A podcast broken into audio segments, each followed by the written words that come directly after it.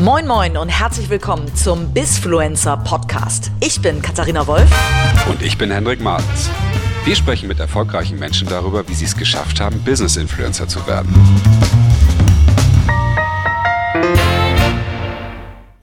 Hallo und herzlich willkommen zu einer neuen Ausgabe von Bisfluencer. Ich sitze beziehungsweise zumindest virtuell hier zusammen mit meinem Co-Host Henrik Martens. Hallo und lieben Gruß aus dem Homeoffice. Und äh, mit unserem neuen Gast dieser Folge, Sarah Weber, der Redaktionsleiterin der Dachregion und der Niederlande von LinkedIn, also eine ganz spannende Gesprächspartnerin. Liebe Sarah, vielen Dank, dass du dir äh, auch in diesen Krisenzeiten Zeit für uns nimmst. Vielen Dank für die Einladung. Ja, cool, dass du da bist oder dass du zumindest virtuell da bist und ich sehe dich ja hier in unserem Zencaster auch äh, sozusagen stehen. Ähm, ja, wir müssen das ja, wir hatten es ja ein bisschen anders geplant und jetzt haben wir gesagt, wir setzen uns jetzt alle in unsere top ausgestatteten Home-Podcast-Pods und ähm, unterhalten uns einfach mal in Ruhe. Und wir hatten ja eingangs schon mal kurz vorab gesprochen mit dir und ähm, das Thema mal so hochgeworfen, wie sieht's eigentlich aus? Ähm, Corona-Krise, ähm, viele, viele schwierige äh, Momente für uns alle. Ähm, macht es da eigentlich Sinn, einen Podcast wie den unseren heute, ähm, die, die wir mit dir aufnehmen wollen, so auch ganz normal weiterzuführen oder sollte man das erstmal ein bisschen zurückziehen? Wie sind so deine Gedanken dazu eigentlich? Ich glaube, dass natürlich gerade Corona eine Sache ist, die uns alle beschäftigt und die auch unsere Leben so einmal auf den Kopf stellt ähm, und uns nach Hause zwingt und ähm, wo wir auch alle bleiben sollten.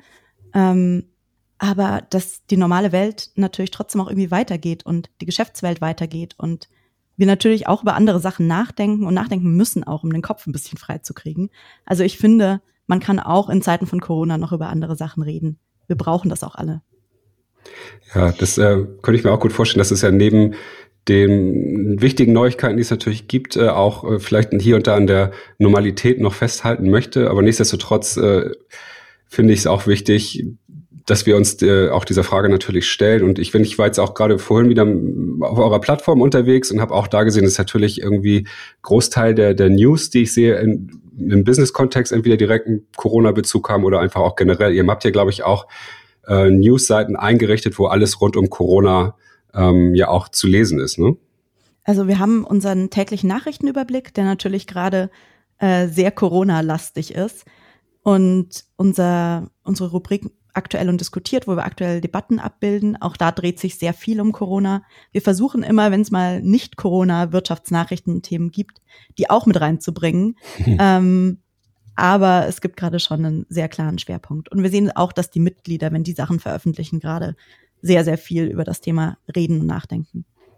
Hm, vielleicht kannst du ja oder vielleicht können wir einmal noch vorher anfangen und tatsächlich erstmal sagen, was macht man denn überhaupt als Redaktionsleitung bei LinkedIn in der Dachregion und in den Niederlanden? Für alle, die sich das vielleicht nicht vorstellen können, die eher eine Redaktionsleitung mit einem herkömmlichen Verlag verbinden.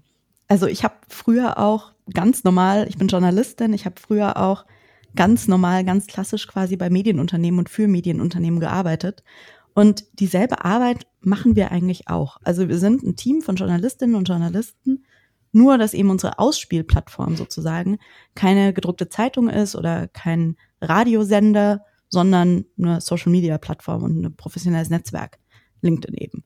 Und das ist quasi, also welche Maßstäbe wir uns setzen für qualitative Berichterstattung. Daran hat sich überhaupt nichts geändert im Vergleich zu, zu was wir vorher journalistisch gemacht haben. Nur der Weg, wie wir quasi an die Leute kommen, ist ein anderer. Wie groß ist denn so eine Redaktion? Wir sind weltweit ähm, ungefähr, ich glaube, gerade 70 Leute ähm, und sitzen wow. in diversen Ländern in, in Europa, in Asien, in den USA, in Lateinamerika. Ähm, ja, sind ein sehr globales Team. Und mein Team sozusagen arbeitet für den deutschsprachigen Markt und für die Niederlande. Wir sitzen in München, wo ich auch gerade bei mir daheim im Wohnzimmer sitze, und in Berlin und in Amsterdam. Und wie groß seid ihr? Ähm, für den deutschsprachigen Markt? Genau. Da sind wir zu viert. Super. Hm.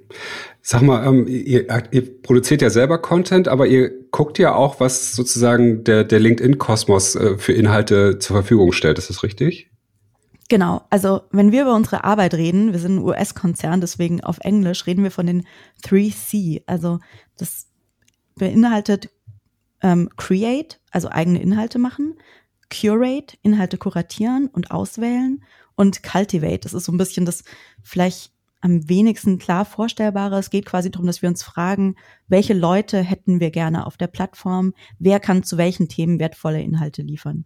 Und das sehen wir alles als unsere Aufgabe an. Also so ein bisschen breiter gefasst als das klassische journalistische, wo man hauptsächlich selbst rausgeht, Reporter ist, ähm, Geschichten aufschreibt. Das ist bei uns ein Teil der Arbeit, aber eben auch nur ein Teil. Mhm. Wie werdet ihr denn gerade auf diese Beiträge aufmerksam, die curated sind, also die ihr auswählt? Da haben wir mehrere Möglichkeiten. Also wir haben so ein paar technische Lösungen, dass wir zum Teil ähm, einfach mitkriegen, wenn bestimmte Leute was veröffentlichen. Wir sind auch einfach selbst sehr viel auf der Plattform unterwegs. Wir schauen, was da gerade so Themen und, und Beiträge sind, die von sehr vielen Leuten gesehen werden. Und manchmal sind es auch Zufallsfunde. Also manchmal sehe ich auch irgendwelche spannenden Debatten bei mir im Netzwerk und manchmal stoßen wir diese Debatten auch einfach selbst an. Das finde ich total spannend. Ich hatte mich gerade äh, das vor ganz kurzer Zeit erst erlebt, ähm, dass mein lieber äh, Business-Kumpel und auch bald Gast hier im Podcast, der Niklas Heinen, nämlich eine längere Geschichte auf LinkedIn geschrieben hat. Und äh, der rief mich dann ganz aufgeregt an und hat erzählt, dass er halt von der Redaktion ausgewählt wurde. Hast du das irgendwie mitgekriegt? Ja, ja weil der ist, ähm, der war tatsächlich auch so fast so ein Zufallsfund. Den hatten wir gar nicht auf dem Schirm. Ähm, und das ging dann ja gut, gut durch die Decke. Äh, vielleicht noch mal ganz kurz ähm, für alle, die es nicht mitgekriegt haben.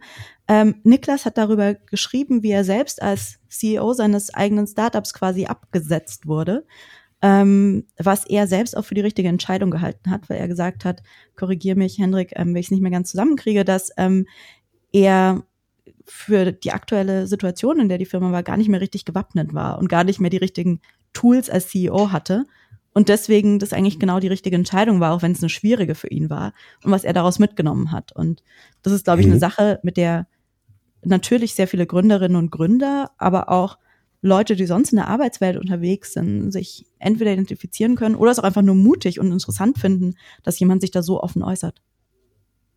Ja, er hatte irgendwie erkannt, dass seine Fähigkeiten eher darin liegen, äh, er hat ein starkes Sendebewusstsein, wie er selber sagt. Mhm. Und äh, deswegen ist er ja auch bald bei uns Podcast-Gast, weil er ähm, ja eine sehr strategische äh, Ansatz, einen strategischen Ansatz wählt, wie er Business-Influencer werden kann. Und äh, deswegen kam das gerade alles so lustig zusammen. Und äh, ja, können wir mal sehen, wie das sich weiterentwickelt. Dank eurer Hilfe wahrscheinlich auch wenn man da jetzt, ähm, äh, sag ich mal, als Business Influencer entweder A unterwegs schon ist oder zum Business Influencer werden möchte, wie kriegt man es denn hin, wenn ihr nicht auf ein selbst äh, irgendwie automatisch aufmerksam wird, äh, werdet? Wie ähm, kriegt man es denn vielleicht hin, dass man euch aufmerksam auf einen selbst macht?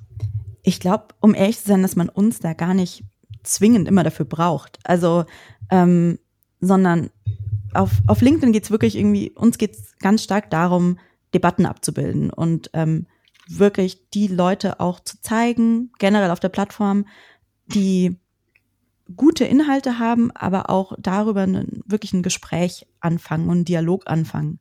Und wir als Redaktion, ich habe es gerade gesagt, wir sind echt nur ein kleines Team, wir können auch gar nicht alles abbilden, was an interessanten Sachen passiert. Sprich, wenn zum Beispiel ich nehme jetzt mal, wenn man jetzt eine sehr kleine Branche hat oder ein sehr spezifisches Thema, das wird jetzt nicht zwingend was sein, wo wir als Redaktion unbedingt uns mit befassen können. Das heißt aber nicht, dass es nicht wertvoll ist und dass es nicht vielleicht sogar wertvoller ist als breitere Themen. Aber die finden dann halt vielleicht in einer sehr kleinen Nische statt. Vielleicht ist das super relevant für 20 Leute ähm, und für die ist das so eins, eine der besten Unterhaltungen, die die gerade haben können. Aber wenn man jetzt irgendwie in die richtig breite Masse reingeht, kennen sich Leute gar nicht mit aus, weil es vielleicht für eine wirklich unter, unter, unter Kategorie einer einzelnen Branche oder eines einzelnen Berufsfeldes nur ist. Und ähm, deswegen würde ich mich so ein bisschen davon verabschieden, dass es mit uns zusammenhängen muss. Gibt es denn Kriterien, die ihr habt? Also klare Kriterien im Sinne von so und so viele ähm, Kommentare müssen da sein, so und so viele Likes oder so? Oder äh, gibt's da, habt ihr da so eine Art Scorecard in Anführungszeichen? Wir haben so eine journalistische mentale Scorecard, die ist einfach Mehrwert und Relevanz. Also wir schauen wirklich unabhängig davon, wie viele Likes, also ich glaube, ein Beispiel von Niklas, über das wir eben geredet haben, ähm, der Beitrag war noch super, super frisch, als ich den gesehen hatte. Und ähm, da war noch gar nicht so viel Debatte drunter. Aber mir war irgendwie vom Thema her total klar, dass das was ist, was das Potenzial hat, super viele Leute zu erreichen und da richtig relevant zu werden, weil er total authentisch war, weil er wirklich geteilt hat, was er gelernt hat, weil er Mehrwert geliefert hat, weil das eine Relevanz für, für ganz viele Menschen, die auch irgendwie in der Startup-Branche unterwegs sind, hatte. Und ähm, wir setzen da echt eher so auf so klassische journalistische Merkmale und gar nicht so viel darauf, was schon auf der Plattform zwingend passiert ist. Hm. Ich glaube, an der Stelle spulen jetzt viele Zuhörer nochmal zurück und zucken ihren Notizblock und schreiben sich das dann alles schnell auf. Weil das sind ja die Fragen, die sich natürlich viele stellen. Ne? Also auch, auch ich natürlich irgendwie oder überlege ja auch so, was ist das, äh, was ist die Soße, die ich da reinbringen muss in Inhalte, damit ich ähm, mehr Leute erreichen kann oder damit äh, die Plattform das sozusagen fördert. Weil bisher wirkte das für mich ja auch oft so ein bisschen so wie, ich nenne es mal so, ihr seid ja so ein bisschen wie das, wie das App, wie die Redaktion vom, vom App Store. Da versucht ja auch jeder, der eine App launcht, irgendwie äh, gefeatured zu werden. Da gibt's da jetzt auch ein Buch, glaube ich, zu, wenn ich mich richtig entsinne. Ähm, und das ist natürlich so, deswegen ist es ja so spannend, dass du heute hier uns ähm, ein paar Insights gibst, ähm, weil ich natürlich auch gerne verstehen möchte, ist das, ne, ist das eine rein händische Geschichte? Also euch fallen Dinge auf, ihr durchforstet äh, die Plattform oder ist es etwas, habt ihr irgendwie eine, eine Technik dahinter, die euch was äh, anbietet? Ähm, darfst du darüber irgendwie reden? Es ist ein Mix. Also es ist ein Mix aus händische Sachen und natürlich haben wir auch technische Unterstützung. Ähm, aber bei all dem geht es echt am Ende immer wirklich drum, wie wichtig ist es, wie relevant ist es, hat es einen Mehrwert und auch wirklich findet ein Dialog statt. Und ich glaube, das ist auch die Sache. Ich, also es ist vielleicht unbefriedigend, wenn ich sage, es geht gar nicht so sehr um uns, aber eigentlich geht es ja um die Mitglieder und um deren Netzwerke und um die mhm. Debatten. Und wenn ich jetzt zum Beispiel, weiß ich nicht, ich bin äh, Naturwissenschaftler und habe irgendwie ein Netzwerk, das aus lauter Bäckern besteht, dann ist es egal, was ich irgendwie poste, was sich um mein Thema irgendwie irgendwas Naturwissenschaftliches dreht, wenn mein Netzwerk dazu nicht passt. Ähm, ist die Wahrscheinlichkeit, dass das von sich irgendwie weiterträgt, relativ gering. Also es fängt ganz viel auch einfach schon darin an, welches Netzwerk wähle ich mir aus, welche Themen passen zu meinem Netzwerk und zu mir und wie kann ich diese Themen dann auch wirklich authentisch und relevant teilen, eine Diskussion anregen ähm, und mir so auch irgendwie was aufbauen. Also ist sozusagen Interaktion wichtiger als äh, große Reichweite jetzt, wenn ich das auch so richtig verstehe. Wenn ihr seht, dass irgendwo eben so ein, auch ein kleineres Thema stark besprochen wird, hat das durchaus mehr Relevanz, als wenn jetzt jemand einen Artikel schreibt, der vielleicht viele Likes hat, aber keiner schreibt was da, oder ähnliches. Also im Feed verbreiten sich Sachen, ähm, da hat ein Kollege mal einen ganz tollen Blogpost drüber geschrieben aus den USA, verbreiten sich im Prinzip Sachen von Leuten, die ich kenne, die über Themen sprechen, die für mich relevant sind.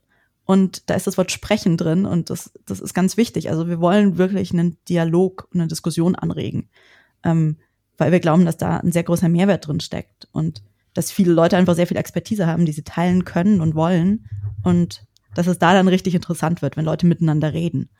Und ja, also äh, Likes sind total toll und natürlich auch ein Indikator dafür, dass Inhalte sinnvoll sind und gut sind. Aber wenn man wirklich sich mit einem Thema tiefer auseinandersetzen möchte und drüber redet, hat es natürlich nochmal einen anderen Stellenwert. Mhm. Wie kriegt man die Leute denn zum Reden? Das wäre für mich ganz spannend ähm, oder für jeden, glaube ich, der dazuhört. Ähm, du hast, du veröffentlichst ja selber auch äh, LinkedIn-Artikel, ähm, wo häufig nicht nur viele Likes, sondern eben auch viele Kommentare sind. Ähm, was muss denn jemand dabei beachten, damit er überhaupt eine Diskussion anstoßen kann? Also ich würde wirklich dazu raten, eine These zu haben. Und die muss jetzt gar nicht super kontrovers sein, sondern einfach irgendwie eine These oder eine Meinung zu haben. Es gibt irgendein Thema, das ploppt hoch, vielleicht auch ein Nachrichtenthema. Und dass man nicht einfach nur einen Link sagt und sagt, guck mal hier, cooler Artikel oder so, sondern wirklich sagt, hey, ähm, das ist spannend, weil und ich glaube, dass sich dieses Thema so und so weiterentwickeln wird. Ich glaube, dass wir hier gerade einen Trend in der Branche sehen, ähm, ich habe eine gewisse Erfahrung gemacht, die ich teilen kann und das habe ich daraus gelernt. Also wirklich irgendwas, wo man was mitnehmen kann, wo man Mehrwert mitnehmen kann. Und manchmal sind es dann auch ganz einfache Methoden wie eine Frage stellen und das, und das Netzwerk wirklich dazu einladen, mitzureden. Weil ähm, es gibt ja immer so, so eine Mischung aus, man will natürlich Inhalte raussenden, aber wenn man da signalisiert schon mal, wirklich mit einer einfachen Frage zum Beispiel, hey, es geht mir jetzt nicht nur darum, meine Meinung rauszuteilen, sondern wirklich auch mit euch in Dialog zu gehen, und ähm, mit euch über meine Meinung zu reden und über eure Meinungen zu reden, dann kann das schon total hilfreich sein. Hm. Und unter die Artikel ähm, äh, postest, also du machst meistens, wenn du deinen Artikel machst, da drunter noch irgendwie ein Statement oder dann eine Frage oder so. Ähm, vielleicht kannst du uns da auch so ein bisschen einweihen in so ein bisschen die Tipps und Tricks. Wie funktioniert denn der LinkedIn-Algorithmus? Welcher Content wird denn besonders gut gerankt auch? Also jetzt unabhängig davon, ob ihr es nur wahrnehmt, sondern auch wie möglichst viele Menschen das wahrnehmen. Also im Prinzip, wir haben ja mehrere Möglichkeiten auf, auf LinkedIn, wie man Inhalte verfassen und teilen kann. Das sind Blogposts, also ich kann wirklich quasi einen längeren Artikel schreiben, ähm, der so lang sein kann, wie er will. Ich kann Videos aufnehmen und veröffentlichen und ich kann ähm, auch einfach kurze Posts und Beiträge teilen. Also das kann dann auch mal ein Link sein oder ein PDF von irgendeiner interessanten Studie, die man das eigene Unternehmen gerade durchgeführt hat, was auch immer, äh, in welche Richtung das geht.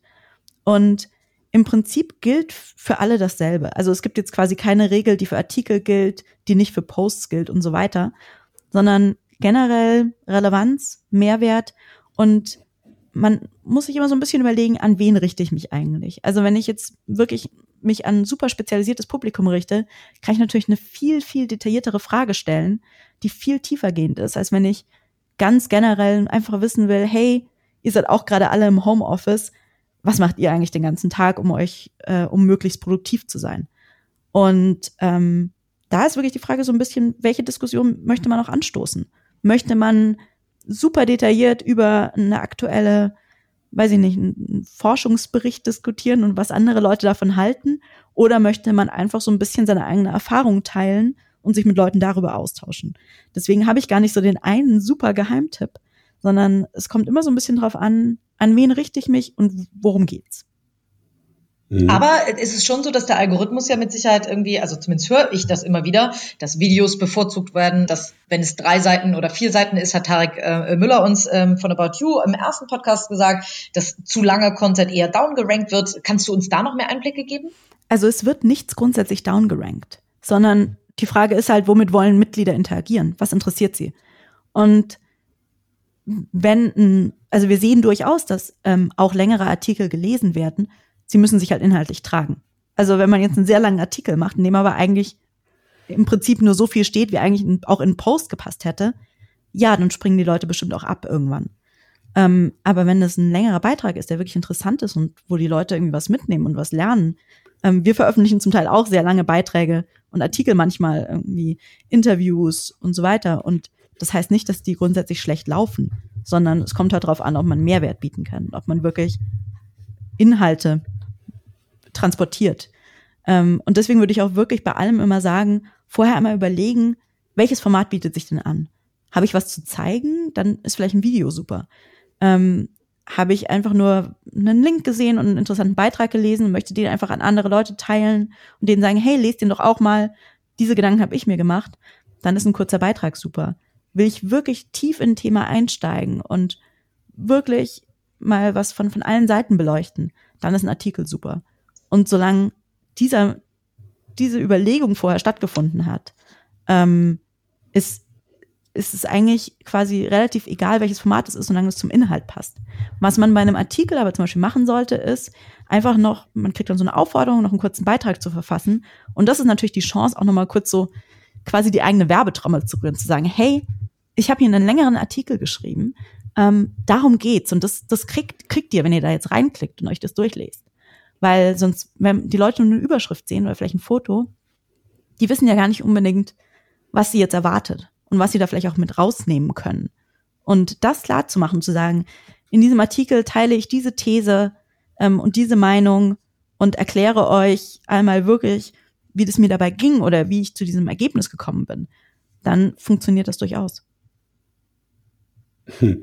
Ich, ich, während du erzählst, schreibe ich mir so viele Fragen auf. Ich glaube, das, das Interview könnte ziemlich lang werden, weil das ist echt so spannend, was du ja alles berichtest.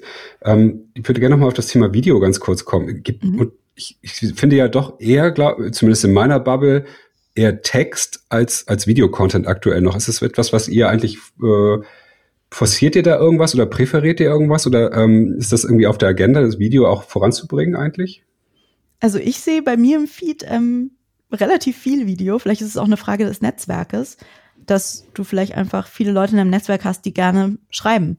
Natürlich mhm. ist die Hürde, ein Video aufzunehmen, auch nochmal größer und ähm, man muss da auch nochmal, glaube ich, ein bisschen mehr eine Rampensau sein, ähm, als wenn man jetzt einfach einen Post teilt. Also ich glaube, es ist auch viel Typsache. Und ich finde auch nicht, dass jetzt jemand, gerade wenn es so um Videos von sich selbst geht, wo man irgendwie über, über eine Idee redet, die man hat oder so, wenn man sich dabei unwohl fühlt, dann ist es auch Quatsch, ein Video zu machen, nur um ein Video zu machen. Sondern ich will mir wirklich überlegen, ist es eine Sache, die zu mir passt? Ist es eine Sache, die mir auch Spaß macht? Was ich gerade bei Video, aber auch bei Artikeln super wichtig finde. Ist es wirklich was, was ich eigentlich machen will? Das ist ja auch ein Zeitinvestment. Und ja. ähm, habe ich irgendwie was zu sagen oder zu zeigen, was wirklich sich dafür eignet.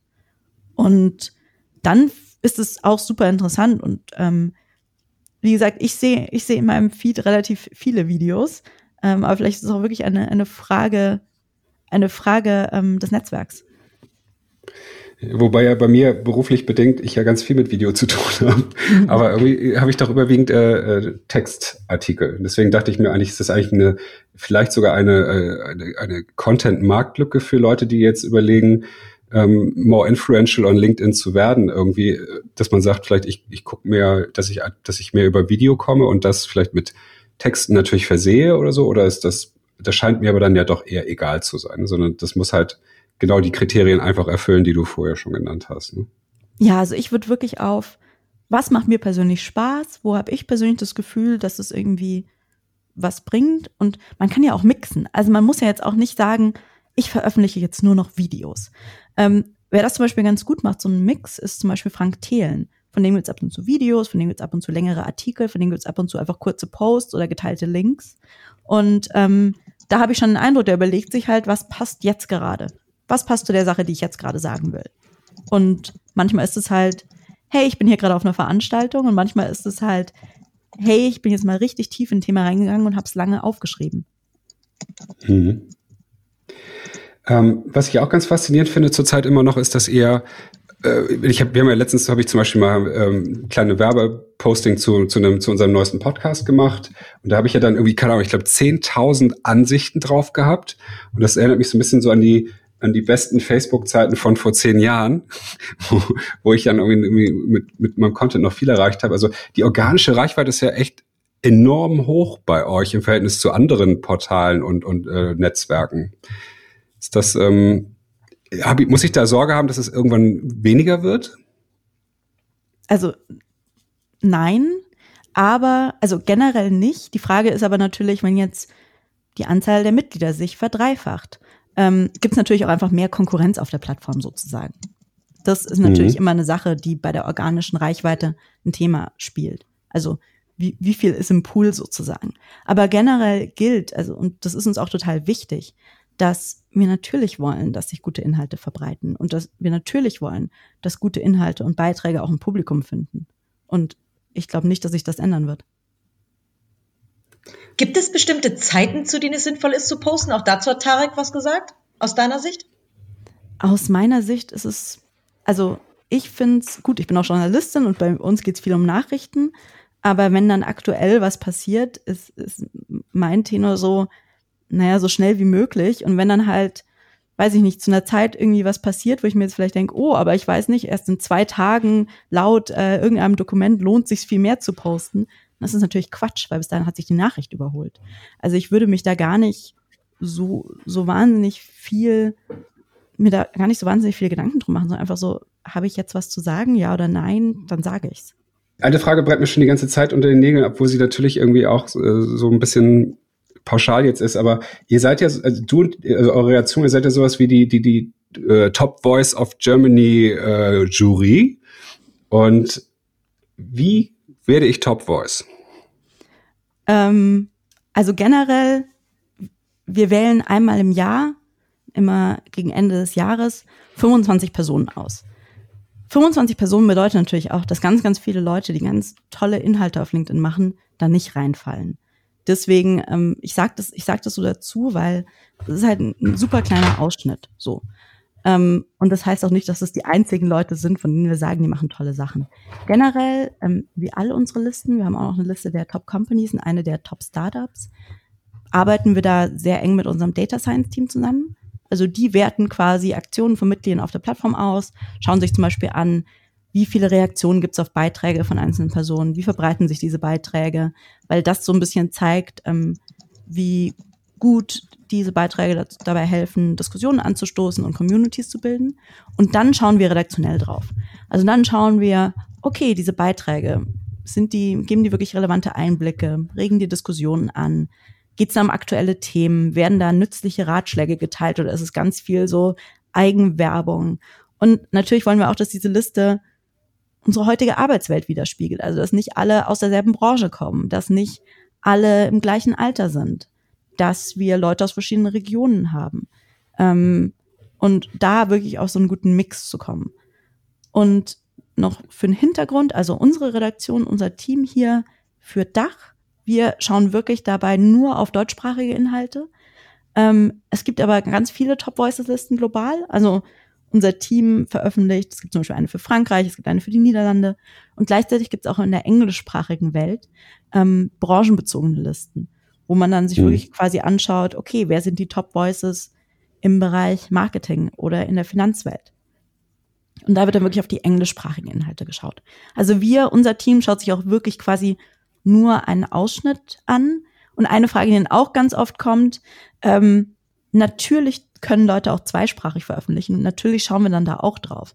Also es gibt Leute, die veröffentlichen, ich gehöre auch dazu, mal Beiträge auf Deutsch, mal Beiträge auf Englisch. Und das ist natürlich total in Ordnung. Und auch da schauen wir dann halt auf die deutschsprachigen Beiträge. Aber das heißt nicht, dass quasi man sich für eine Sprache zwingend entscheiden muss, um da eine Chance zu haben. Und ähm, wenn Sie jetzt 25 Leute in, in, in Deutschland äh, oder im deutschsprachigen Raum werden, werden sozusagen einmal im Jahr gekürt. Es gibt ja jetzt keine, keine Shortlist, auf die ich mich eintragen lassen kann oder ähnliches, sondern ich hoffe, ich muss einfach dranbleiben, viel Content äh, veröffentlichen, viel äh, Interaktion, Diskussion anregen und äh, hoffen, dass ich bei euch auf dem Schirm bin oder kann ich das irgendwie forcieren oder gibt es da irgendwie eine, eine Möglichkeit, mich irgendwo einzutragen oder sowas? Nee, gibt's nicht, aber genau dafür haben wir erstmal die Stufe von unserem Data Science Team. Dass es halt wirklich nicht nur um die Leute geht, die wir jetzt, wenn wir einmal drüber nachdenken würden, die uns einfallen, sondern dass wir wirklich da auch eine Datengrundlage haben und schauen können, okay, ähm, wer sind die Leute, die da positiv in den Daten auffallen und dass wir dann in der zweiten Ebene schauen und welche Inhalte veröffentlichen die. Wie viele ah. PR-Agentur gibt es, die ähm, äh, auf euch zukommen und äh, ihre eigenen Kunden pushen wollen? Seid ihr da genauso hoch frequentiert wie jede, ähm, äh, ja, also jede Abteilung, sag ich mal, oder, oder jede Redaktion bei, beim Handelsblatt, bei der Vivo und Co.? Ich weiß nicht, ob wir, also ich weiß nicht, ob wir genauso hoch frequentiert sind. Also in meinem journalistischen Alltag, wenn ich mich da auch an früher erinnere, variiert es, glaube ich, auch sehr stark von Medium zu Medium und von Ressort zu Ressort und für welche Themen man verantwortlich ist. Aber klar, also wir haben natürlich, genau wie alle anderen Journalisten, auch sowohl Themenpitches als auch Artikelpitches oder einfach, dass Leute uns sagen, hey, ich habe was veröffentlicht. Und wir schauen da auch drauf ähm, und wählen da auch immer mal wieder Sachen aus, die wir vielleicht sonst, von denen wir jetzt vielleicht sonst nichts gewusst haben. Ähm, aber wir haben natürlich auch begrenzte Kapazitäten. Sprich, wenn wir jetzt jeden Tag 300 solche Pitches kriegen würden, ähm, wäre es für uns auch nicht möglich, auf alles draufzuschauen unbedingt. Also nur nur noch mal, ähm, dass jetzt nicht alle, die zuhören, anfangen und, äh, zu bombardieren. Ähm, und da schauen wir auch wirklich ganz, ganz viel drauf. Was ist aktuell? Was ist relevant? Also wir haben ähm, natürlich haben gerade alles, was was rund um Corona ist und da vielleicht noch mal ein sehr sehr interessanter Einblick in, wie eine Branche damit umgeht, zum Beispiel. Oder wie Leute in einzelnen Berufsfeldern damit umgehen und was die gerade so erleben, ist für uns natürlich gerade super spannend. Ähm, generell gilt, wir wollen halt, dass die Sachen, dass es im Prinzip, dass es Sinn macht, dass dieser Text jetzt von dieser Person kommt. Ähm, was meine ich damit? Jeder kann wahrscheinlich einen Text dazu schreiben über, wie sollte Führung heute aussehen. Weil jeder hatte entweder mal selbst einen Chef oder eine Chefin ähm, oder manche Leute sind auch in Führungspositionen. Aber wenn das so super generische, so drei Tipps äh, für gute Führung sind, ist das natürlich deutlich weniger spannend, als wenn man zum Beispiel ähm, so einen Text, ich komme jetzt nochmal auf Niklas zurück, hat, wo jemand wirklich sagt, hey, äh, ich war in der Führungsposition, äh, die, die wurde mir quasi weggenommen und das habe ich daraus gelernt. Das ist natürlich viel, viel interessanter. Und das ist natürlich gleichzeitig auch ein Text, den kann nicht jeder schreiben. Ähm, sondern da geht es dann wirklich drum, was hat diese konkrete Person erlebt und daraus gelernt. Und dann wird es halt richtig spannend. Mhm. Ähm, das ist aber auch so was Thema, wie jemand schreiben kann. Ich beobachte auch so ein bisschen, dass es ja so, so wie Niklas einzelne Personen sind, die sich wahrscheinlich äh, die Nacht um die Ohren schlagen, um so einen langen, tollen Artikel zu schreiben. Dann gibt es ja aber auch andere, die wahrscheinlich mittlerweile auch ganze Redaktionen hinter sich haben und ähm, das sehr professionell betreiben. Ist das etwas, wozu du eigentlich auch äh, raten würdest oder abraten würdest oder hat das irgendeinen Einfluss? Hm, also ich glaube, also auf uns hat es keinen Einfluss. Ähm, ich wir haben auch, wenn wir uns die Top Voices Liste anschauen, da sind ganz viele Leute drauf, die alles selbst machen. Und wie gesagt, die Frage ist halt immer, wie authentisch ist es Und wie authentisch mhm. kann eine andere Person für jemand anderen schreiben. Das wird variieren. Ähm, aber generell, uns geht's wirklich einfach um gute, gute Inhalte. So. Ähm, und dass sich Leute halt auch nicht nur irgendwie einen, Text unbedingt äh, posten und sich dann verabschieden und sagen, okay, das war's jetzt, sondern auch danach in den Kommentaren aktiv sind, sich austauschen. Und ähm, das ist in der Regel eine Sache, die, die Leute selbst machen und was ja auch total sinnvoll ist. Mhm. Ähm, das Thema Data Science hattest du ja auch nochmal aufgebracht. Ähm, das ähm, letztendlich ähm, Wiefern widerspricht sich das nicht eigentlich auch, wenn du jetzt sagst, irgendwie, es gibt so eine, äh, einen Algorithmus, eine KI oder ähnliches, guckt sich die Sachen vorher an oder ist, und dann entscheidet sozusagen ihr qua Inhalt oder guckt auch die, die, die, dieser Algorithmus schon auf, auch auf Inhalte oder ist nur eine, eine auf, auf welches demografische Umfeld der ist, wie viel Interaktion da hat. Ähm, weil die Frage, die sich da mir aufdrängt, ist ja, ich, was, was mich gerade wirklich nervt auf LinkedIn, obwohl ich diese Plattform so sehr liebe, ist, ich kriege ja so viel Spam-Kontaktanfragen von Leuten, die mein Inbound-Marketing machen wollen, die mein Coaching-Business vorantreiben wollen oder selber Coaches sind. Und ich denke mal, wie, wie, viele der 19-jährigen Jungs können eigentlich noch äh, da die Super-Experten sein? Und dann gucke ich mir die natürlich auch an und sehe, ah, die haben viel Reichweite und veröffentlichen viel Content. Wenn ich da ja noch mal ein bisschen weiter gehe, sehe ich, dass die ja irgendwie alle so untereinander sehr schlau vernetzt haben. Geht ihr da eigentlich irgendwie gegen vor oder ähm, ist, ist das irgendwie nur jetzt in meiner Bubble auch wieder so?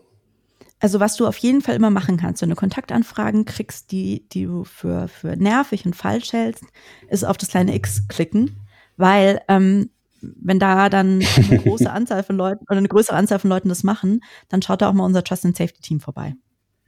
Also wir wollen ah. tatsächlich auch, also ich persönlich nehme Kontaktanfragen nur an von Leuten, die ich entweder kenne ähm, oder die mir mit einem sehr guten Argument quasi kommen, warum ich mich mit ihnen vernetzen könnte. Also zum Beispiel, wir waren vorher nicht vernetzt, aber wenn ihr sagt, hey, wir hätten dich gerne im Podcast, klar nehme ich diese Anfrage an. So. Aber wenn jetzt einfach mir jemand, den ich nicht kenne, kommentarlos ähm, eine Anfrage schickt, nehme ich die auch nicht an, weil ich finde, dass Netzwerkhygiene super wichtig ist. Weil mein Netzwerk ist ja, ist ja nur so gut wie ähm, die Personen, die drin sind, und zwar für mich so gut. Sprich, mein Feed äh, wird danach ausgerichtet und so weiter. Und klar, wenn aber Leute untereinander vernetzt sind und sich so eine Reichweite aufbauen, hat es aber ja vielleicht für die auch einen Wert.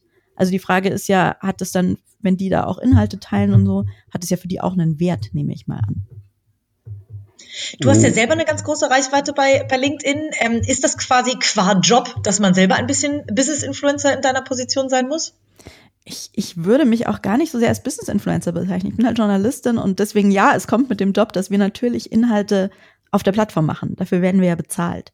Und natürlich, wenn man, wenn man Inhalte auf der Plattform macht, die von Leuten gesehen werden, steigt damit auch die Reichweite. Also ich bin jetzt seit ein bisschen mehr als dreieinhalb Jahren ähm, bei LinkedIn. Es ist auch nicht so, dass, dass das alles irgendwie seit gestern gekommen ist. Ähm, und veröffentliche seit dreieinhalb Jahren super viele Inhalte auf der Plattform. Ähm, genau wie die anderen Menschen in meinem Team auch.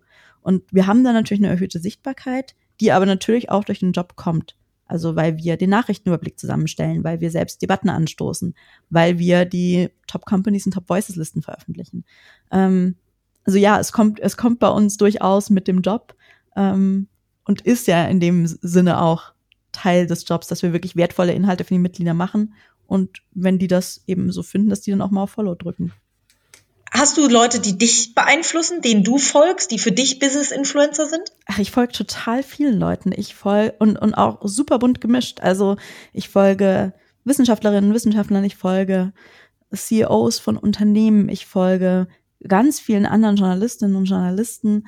Ähm, und, und ganz viele Leute davon finde ich total toll und bewundernswert. Also weiß ich nicht, wenn man die Startup-Branche schaut. Ich finde, dass ähm, Lea Sophie Kramer super spannend ist und ähm, auch, die, die macht auch in letzter Zeit mehr auf LinkedIn und ich lese das immer total gerne, was die zu teilen hat und was die zu sagen hat. Ähm, natürlich, also äh, meine, meine, die Liste an Leuten, denen ich folge, ist sehr, sehr, sehr lang und auch, ich versuche da auch möglichst breit mich aufzustellen, weil ich mich auch für viele verschiedene Themen interessiere und einfach auch so ein Gefühl dafür kriegen will, worüber andere Leute gerade reden und nachdenken. Das ähm, führt mich ja so ein bisschen an unsere abschließenden Fragen. Äh, was sind denn so deine Top 3 Follows, die du uns und den Hörern gerne mal mitgeben würdest, wo man äh, neben Lea Sophie Kramer, die wir natürlich auch unheimlich gerne mal in unserem Podcast hätten, ähm, wem würdest du denn noch so empfehlen? Ich tue mir ein bisschen schwer, Pauschalempfehlungen abzugeben, weil ähm, je nachdem, was Leute beruflich machen, ähm, sollte, man, sollte man auch so ein bisschen drauf, drauf gucken. Aber ich bin gerade zum Beispiel ähm, in Zeiten, in Zeiten von Corona, wo ich einfach gut informiert sein will, ist für mich das Bundesgesundheitsministerium eine Seite, der ich gerade, äh, wo ich gerade sehr viel schaue, was die gerade so machen. Ähm, das ist jetzt vielleicht auch den, den Zeiten geschuldet. Ähm, mhm. Aber das ist gerade aktuell eine meiner Follow-Empfehlungen, Corona-Empfehlung sozusagen. Ähm, ich finde, dass Kascha Moll-Wolf, die Chefredakteurin der Emotion, die die auch vor ein paar Jahren gekauft hat, super interessant ist. Sie hat ja auch einen Podcast und ähm, die macht auch super spannende Inhalte auf LinkedIn. Also die ist definitiv eine Follow-Empfehlung. Ähm, ich habe vorher schon mal ganz kurz Frank Thelen anges angesprochen, wenn man so in die Startup-Branche reinschaut. Also äh, eine einzelne Folge oder drei mich dazu beschränken, super schwierig, weil es einfach so viele tolle Leute gibt. Deswegen würde ich fast einmal sagen, ähm, die Liste der Top Voices, die wir, die wir im Dezember ausgewählt haben, ist ja noch relativ aktuell und da sind ein paar mehr als drei drauf und ähm, denen folge ich auch allen und ich finde, die machen alle sehr spannende Inhalte und da ist auch nochmal so ein bisschen eine breitere breitere Branchen, äh, ein breiterer Schnitt durch verschiedene Branchen drin.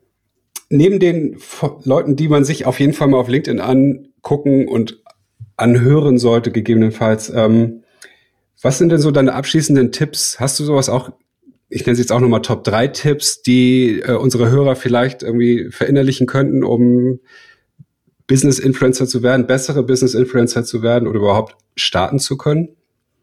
Also generell für alle, die Angst vor einem Start haben und sich denken, oh, aber, und das sehen wir ganz oft, dass Leute sagen, was soll ich denn da schreiben? Und ich bin ja jetzt gar nicht so die Expertin oder der Experte und wen interessiert das schon? Man muss auch nicht immer mit den großen Blogposts anfangen, sondern sich einfach in bestehende Debatten einschalten, mal Kommentare hinterlassen, mal so ein bisschen gucken, worüber reden andere Leute und sich damit einschalten das ist ein super erster Schritt, um sich mal so ein bisschen ranzutasten und auch mal so ein bisschen für sich rauszufinden, was sind denn Themen, über die ich reden möchte, was sind Themen, die zu mir passen, ähm, wo habe ich was zu sagen und, und da so ein bisschen, bisschen vorsichtig heranzugehen. Ähm, dann generell würde ich empfehlen, ein gutes Profil zu haben, wo klar ist, wie heißt man, wer ist der Arbeitgeber, wie sieht man aus, also ein Foto zu zeigen und gleichzeitig auch einmal ins Netzwerk zu schauen, mit wem bin ich eigentlich vernetzt. Man kann auch da nochmal gucken, macht das Sinn, mit wem ich vernetzt bin? Muss ich da vielleicht nochmal ein bisschen, bisschen nachjustieren? Und dann würde ich wirklich sagen, regelmäßig veröffentlichen, was jetzt nicht täglich heißen muss, sondern einfach so für sich eine Regelmäßigkeit finden, die für einen passt. Und ähm, dann wirklich sich bei jedem Post zu überlegen, für wen ist der, welches Format bietet sich an und wie kann ich die Leute dazu bringen, wirklich in eine Diskussion mit mir einzusteigen und dann in dieser Diskussion auch teilzuhaben und wirklich in den Kommentaren auch mit reinzuspringen und sich auszutauschen. Mhm. Toll, klasse, Sarah. Vielen, vielen, vielen lieben Dank. Wahnsinn, wir sind tatsächlich schon am Ende ähm, äh, der Zeit angekommen, was, ähm, äh, was ich äh, irre finde, weil in der Tat, wahrscheinlich könnten wir noch zwei Stunden weiter aufnehmen, aber auch da gibt es ja so ein paar Dinge, die man beachten sollte beim Podcast aufnehmen, und zwar nicht allzu lang zu werden. ähm, ich würde sagen, vielen, vielen Dank, dass du dir die Zeit nochmal wieder äh, nochmal sagen, dass du dir die Zeit genommen hast ähm, in Zeiten der Krise. Ähm, ich fand tolle, viele tolle Insights dabei, die ja. für unsere Hörer sehr relevant sind. Richtig, Henrik? Ja, also ich habe ich hab, äh, mir tatsächlich eine kleine Strichliste gemacht, äh, was ich was ich alles äh, mitnehmen werde und äh, wenn ich jetzt heute ähm, ich werde heute auf jeden Fall meinen mein kleinen Redaktionsplan verfassen für LinkedIn auf jeden Fall und äh, es hat mir persönlich extrem weitergeholfen mit den Insights, die du hier netterweise mit uns geteilt hast.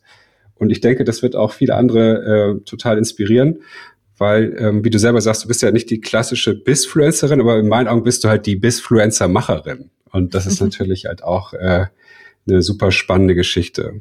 Von daher danke ich dir sehr, sehr herzlich, dass du dir äh, in diesen spannenden Zeiten auch die extra Zeit für uns noch genommen hast für das, äh, für unser Thema und ähm, hoffe, dass du uns erhalten bleibst und wir vielleicht irgendwie demnächst mal wieder ein Update machen können, was es denn vielleicht auch auf eurer Plattform alles Neues gibt, weil ich denke, da schreitet die Technologie und die Möglichkeiten wäre auch mit Sicherheit stark voran in der nächsten Zeit. Klar. Und dann würde ich sagen, äh, bleiben wir uns alle äh, verbunden über LinkedIn mindestens und hoffentlich auch bald real, wie du selber gesagt hast. Und ich bedanke mich bei allen, die zugehört haben und freue mich äh, auf das nächste Mal und wünsche uns allen eine gute Zeit bis dahin. Ja, in diesem Sinne, ähm, vielen, vielen Dank. Vielen Dank euch.